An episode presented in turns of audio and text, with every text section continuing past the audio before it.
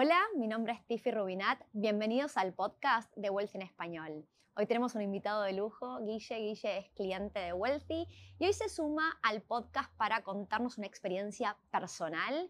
A principios del 2023 pasó por una situación de mucha incertidumbre. Trabajando para Google es conocimiento público que Google em, tuvo que echar, no sé si hay una mejor palabra, a muchas personas.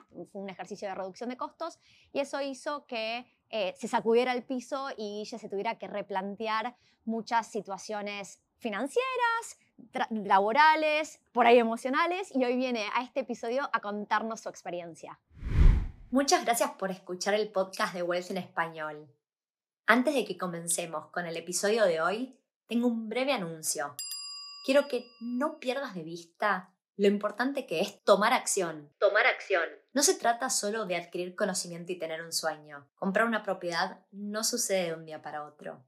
Lleva tiempo prepararse y estar listo, sobre todo desde el lado financiero. Nuestro curso Cómo prepararte para comprar casa en Australia está pensado para quienes todavía no están listos para comprar, pero quieren prepararse financieramente. Y estamos ofreciendo un Money Back Guarantee. ¿Qué significa esto? Si el curso no te sirve o no aprendes nada nuevo, te devolvemos tu dinero. Visita join.wealthy.com barra comprar casa para tomar acción y estar un paso más cerca de lograr tu objetivo. Ahora sí, que comience el show.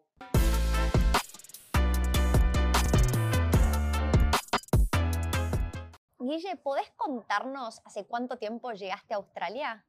Sí, eh, llegué a Australia hace siete años.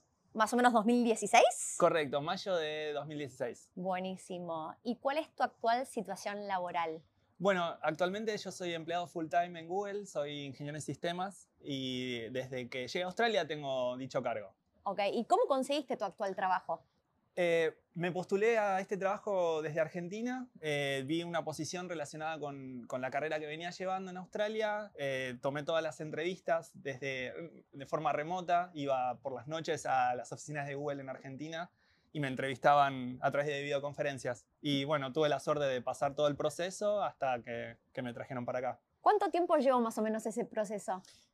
Fue largo, fue tal vez un, si mal no recuerdo, un total de seis meses aproximadamente, eh, teniendo en cuenta todas las entrevistas, esperar el feedback, eh, y ni hablar de luego toda la preparación de papeleos y, y demás cosas. Perfecto. ¿Vos, Guille, creías que tenías posibilidades de que te despidieran? Sí, efectivamente. Yo, eh, teniendo en cuenta mi seniority, que era uno de los empleados con más tenure y más caros en definitiva de mi equipo, consideraba que por ser una reducción de costos que atravesaba la compañía, yo iba a ser de los eh, primeros candidatos en, en perder mi trabajo. ¿Y cuál fue tu mayor miedo mientras esperabas ese mes de saber si tenías un trabajo o no? Mi miedo principal fue el hecho de no contar con un eh, eh, un sueldo a fin de mes como para afrontar los costos que tengo de vida aquí en Australia. O sea, al ser un expatriado, nosotros no tenemos por ahí las redes de contención que por ahí teníamos en nuestros países de orígenes, como en mi caso Argentina. Claro, no te puedes ir a lo de tus papás. Exactamente. Entonces, eh, el, miedo pasaba por, bueno, ¿cuál, es ¿cuál va a ser nuestro sustento para mí y mi pareja? Que, eh, para mantenernos durante el tiempo en el peor de los casos. Claro, mientras que conseguís otro trabajo, por ejemplo. Claro, exactamente. ¿Cambió algo en tu perspectiva de vida y de inversiones haber pasado por este momento de incertidumbre? Sí, absolutamente. O sea, tuve, en principio, un, pasé por un proceso de realización que eh, tenía que ver con entender que eh, ninguna empresa está exenta de, este tipo de crisis, eh, aún inclusive empresas que están dentro del top 10 de empresas más ricas en el mundo. Mm. Y mm, dicho proceso primero que nada me, puso los pies sobre la tierra, me hizo también pensar eh, cuáles eran mis planes, eh, qué, planes alternativos tenía eh, como para afrontar una situación en el peor de los casos que yo estaba preparándome mentalmente para, para que ocurra. Entonces empecé a analizar en función de los recursos que tengo, eh, cuáles eran las herramientas con las cuales contaba concretamente. Em, cuánto tiempo podía llegar a sustentar mi estilo de vida sin eh, hacer eh, grandes cambios em, e-, en función de los ahorros y demás. también empecé a prepararme en cuanto a redes sociales, todo lo todas las redes relacionadas con, Búsqueda eh, de trabajo. Exacto, con Mm. búsqueda de trabajo. Eh, me preparaba también desde un punto de vista personal, armé como un plan de desarrollo para eh, capacitarme, eh, formalizar los conocimientos que fui adquiriendo a lo largo de, de- de este tiempo con experiencia, eh, eh, con certificaciones, eh, me, me anoté en una carrera eh, universitaria también. En definitiva, empecé a buscar al- planes alternativos en el caso de que esto o- o- ocurra. Eh, Ok. O sea, ahora vos te encontrás mucho mejor preparado si volviera a pasar una situación así. Exacto, sí, porque uno tiende a idealizar mucho, este, sobre todo este tipo de empresas, y una vez eh, trabajando en relación de dependencia, eh, uno se acostumbra a la comodidad y, y demás que, que conlleva tener un sueldo a fin de mes. Eh, pero bueno, eh, todo este sacudón me llevó a prepararme, a pensar, eh, a tener un plan alternativo, a hacer cálculos eh, y, y sí, en definitiva, a sentirme Siempre estas situaciones son difíciles, pero por lo menos no arrancar de cero la próxima vez que me ocurra. Ok, y algo que dijiste que para mí es un llamado de atención es muchas veces cuando uno tiene conversaciones con las personas, se siente o se escucha como que el tener un empleo en una grande empresa a uno le da seguridad. Yo me sentía así cuando trabajaba para una multinacional, me sentía segura, pero después uno empieza a pensar en realidad ya no existe más la seguridad, ¿no?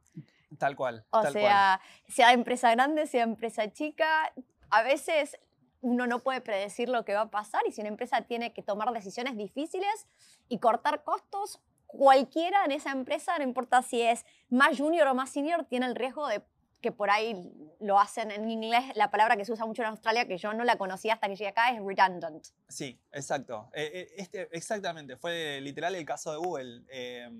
No nunca se supo cuál fue el criterio de selección. Estábamos todos dentro de, con las mismas chances de, de, de perdernos, de ser eh, redundant. Y, y bueno, eh, un- uno tiene que saber que ya, ya repitiendo tal vez, pero sea cual sea la empresa en la que uno está, eh, no, no está exento, nunca. Eh, por mejor momento que la empresa esté pasando. Eh, y aparte, la- las economías son cíclicas, entonces esto no es que ahora ocurrió y no va a volver a pasar. Es muy probable que en 8 años o 10 años Google vuelva a hacer un- un- un- Mm. una serie de despidos, así como también le va a pasar a otras industrias o a otras empresas. Yo entré en un ciclo cuando trabajaba en una multinacional donde cada dos años había reestructuración y la palabra reestructuración era cada vez tener menos personas haciendo más, ¿no? Y siempre era un, un ejercicio de reducción de costos. Y Exacto. efectivamente es el nuevo mundo en el que vivimos. Exacto, sí. el- el- concretamente, la, eh, la ecuación es que la línea de beneficios siempre esté por encima de la de costos. Entonces, tomar las, las empresas toman las decisiones que hagan falta como para mantener contentos a, su... board. Shareholders. Exactamente. Mm. Y ahora, Guille, ¿tenés un fondo de seguridad en ahorros? Sí, cuento con un fondo de seguridad que está compuesto, traté de eh, diversificarlo, está compuesto por eh, ahorros en una cuenta bancaria como para tener acceso a fondos eh, en cuestiones de emergencia rápidamente. Líquidos. Líquidos, exacto. Tengo un paquete de acciones, tengo una propiedad y, a, y a su vez mi pareja está desarrollando un emprendimiento personal y ese, es- ese es el- nuestro plan en caso de que nuestros, porque los dos seguimos trabajando, obviamente, que nuestros eh, ingresos mensuales eh, por algún motivo desaparezcan. Bueno, contanos cuán importante es para vos la libertad financiera. Bueno, eh, justamente en el contexto de, de la situación que conté antes, eh, el concepto de libertad financiera para mí adquirió una, rele- una relevancia eh, muy superior a todavía la que tenía antes. Eh, para mí libertad financiera tiene que ver con el hecho de tener recursos suficientes como para no depender de un ingreso fijo para sustentar eh, em, el estilo de vida que, tengo. Esto eh, es fundamental ya que si no uno se vuelve dependiente de eh, un trabajo, o sea, todo el tiempo está invertido en trabajar para adquirir el dinero necesario para cubrir todos mis gastos y en el peor de los casos en el cual uno eh, pierda ese, ese ingreso, bueno, los planes que uno tenía eh, se descalabran, que fue ese mes que- por el cual el, eh, transité. Eh, por lo tanto, eh, tener un plan para alcanzar la libertad financiera, porque entiendo también que es un concepto bastante idealista, es, es difícil llegar y requiere un montón de tiempo, trabajo, esfuerzo. pero hace falta un plan. Es lo, creo que es la única forma de eh, tener ese colchón del que hablábamos antes como para no pasar por esa incertidumbre o esas situaciones eh, que veníamos mencionando. Sí, y cuando vos llegaste al mundo de Wealth y empezamos a charlar, ya ni me, ni me acuerdo en qué año fue, si fue el año pasado o el año anterior. Creo que fue el, el 2021. Sí, 2021. Ok. Y empezamos a charlar no es que charlamos en profundidad de la libertad financiera, pero vos, yo sí recuerdo algo del estilo que vos me contabas y la verdad es que también tengo proyectos míos, estoy re contento con mi trabajo y no estoy queriendo irme a ningún lado, pero por ahí el día de mañana tengo ganas de hacer algo mío también, ¿no? Sí. Ok. Sí, exacto. O sea, hay un asociado eh, a libertad financiera también hay un concepto, eh, por lo menos que yo conecto, respecto a eh, riqueza de tiempo, o sea, de tener la capacidad de, eh, decidir qué quiero hacer con mi tiempo. Eso implica eh, tomar la decisión de, seguir trabajando en Google o em, usar ese tiempo tal vez en un emprendimiento personal, eh, alguna otra cosa, teniendo en cuenta que los costos básicos de mi vida están todos cubiertos. Claro, totalmente. Bueno, me alegro que primero hayas podido conservar tu trabajo y que ahora estés preparado para cada vez depender menos de un empleador, ¿no? Esa es la parte más importante. ¿Qué mensaje le querés dejar a la audiencia, Guille? Eh, bueno, el mensaje que le quisiera dejar a la audiencia es que se preparen, que, se informen, que eh, plantense escenarios. Por ejemplo, podrían empezar con, bueno, me rajan mañana, ¿qué hago? Plantense traten de responder esa pregunta hasta cuánto pueden tirar con los ahorros que tienen sin hacer ningún cambio en su estilo de vida.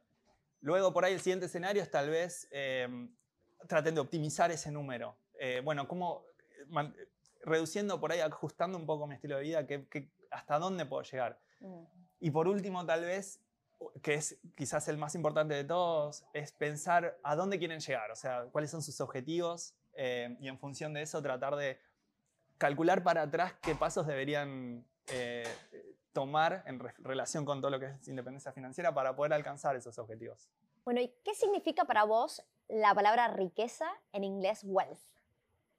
Bien, eh, está bueno, eh, a mí me gusta la distinción que existe quizás en, inglés para tener dos palabras claramente diferentes entre lo que es riqueza y, rich y, being wealth, wealthy. riqueza, desde el punto de vista de ser rico, eh, para mí tiene que ver con una cuestión de acumulación de, dinero, capitales, activos, pero es una foto, es algo instantáneo. En cambio, riqueza o wealthiness, ¿se dice así? Sí, wealthiness, eh, llamémoslo wealthiness. riqueza en general eh, tiene más que ver, es un... Es más, es más largo placista, tiene que ver con la sostenibilidad de esos capitales, esos activos.